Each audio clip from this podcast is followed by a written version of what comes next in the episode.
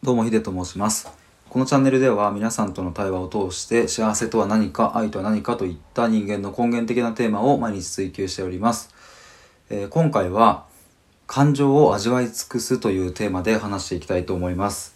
えーこれはですね先ほどの愛子さんとの、え不登校についてのコラボライブを経て、えー、と気づいたことというかはい感じたことの収録になります。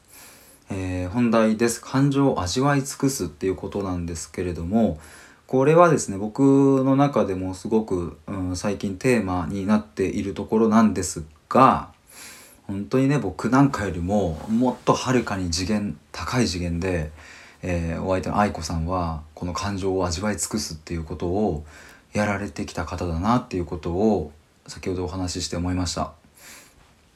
でえっ、と僕まあぜひね先ほどの,、まあ、あのお話とかもねあのアーカイブ残れば聞いていただきたいんですけれども、うんとまあ、そうだな、まあ、あんまりね詳しく言っちゃうとあれなんで、まあ、ざっくりと言うと、まあ、愛子さんが、まあ辛いなって思っていた時期がね、まあ、あった、えーそうなんですがそれを存分に感じきっちゃうと意外とすっきりしちゃうみたいなねところでお話をしておりました。僕もその経験を通ってき、えー来たのでね最近すごく共感するんですがまあそもそも感情を味わい尽くすって一体どういうことっていうところの疑問も同時に、えーある方もいらっしゃるのかなと思って、うん、僕なりにまあそもそも僕もねこういうのちょっとちゃんと考えようと思っていたんでねそもそも味わい尽くすって何だろうっていうここ非常に重要なポイントかなと思います。まあ、でそうだな本当は結論から言いたいところなんですが今あまりまとまってないので思ってることバーッと話しちゃいますね。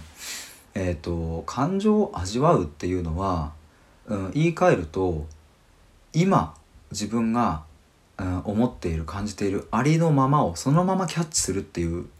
ことそういうふうに言い換えられると僕は考えています。まあ、つまりそうだな例えば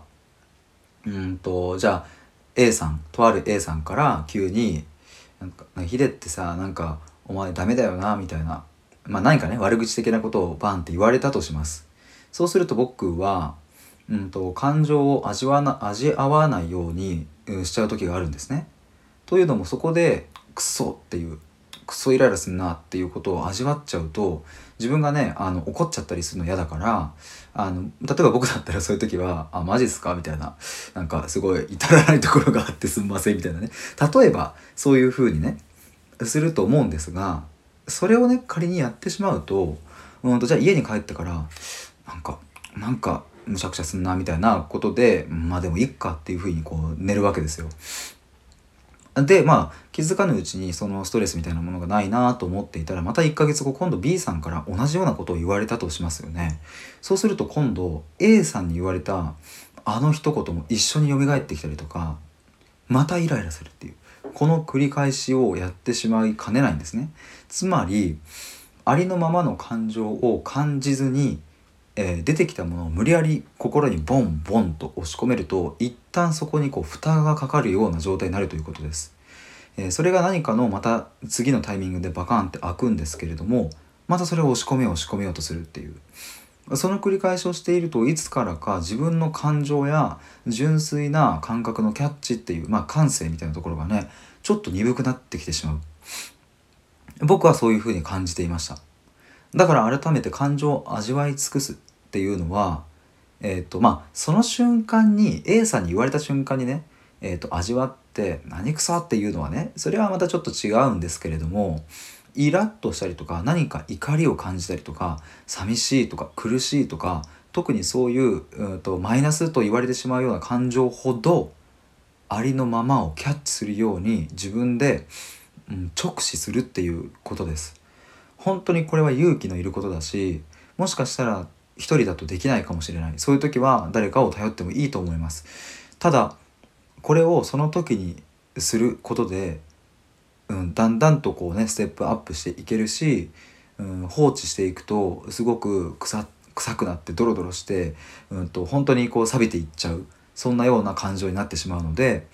是非とも味わい尽くして生きていきたい。僕自身もそういうふうに思っています。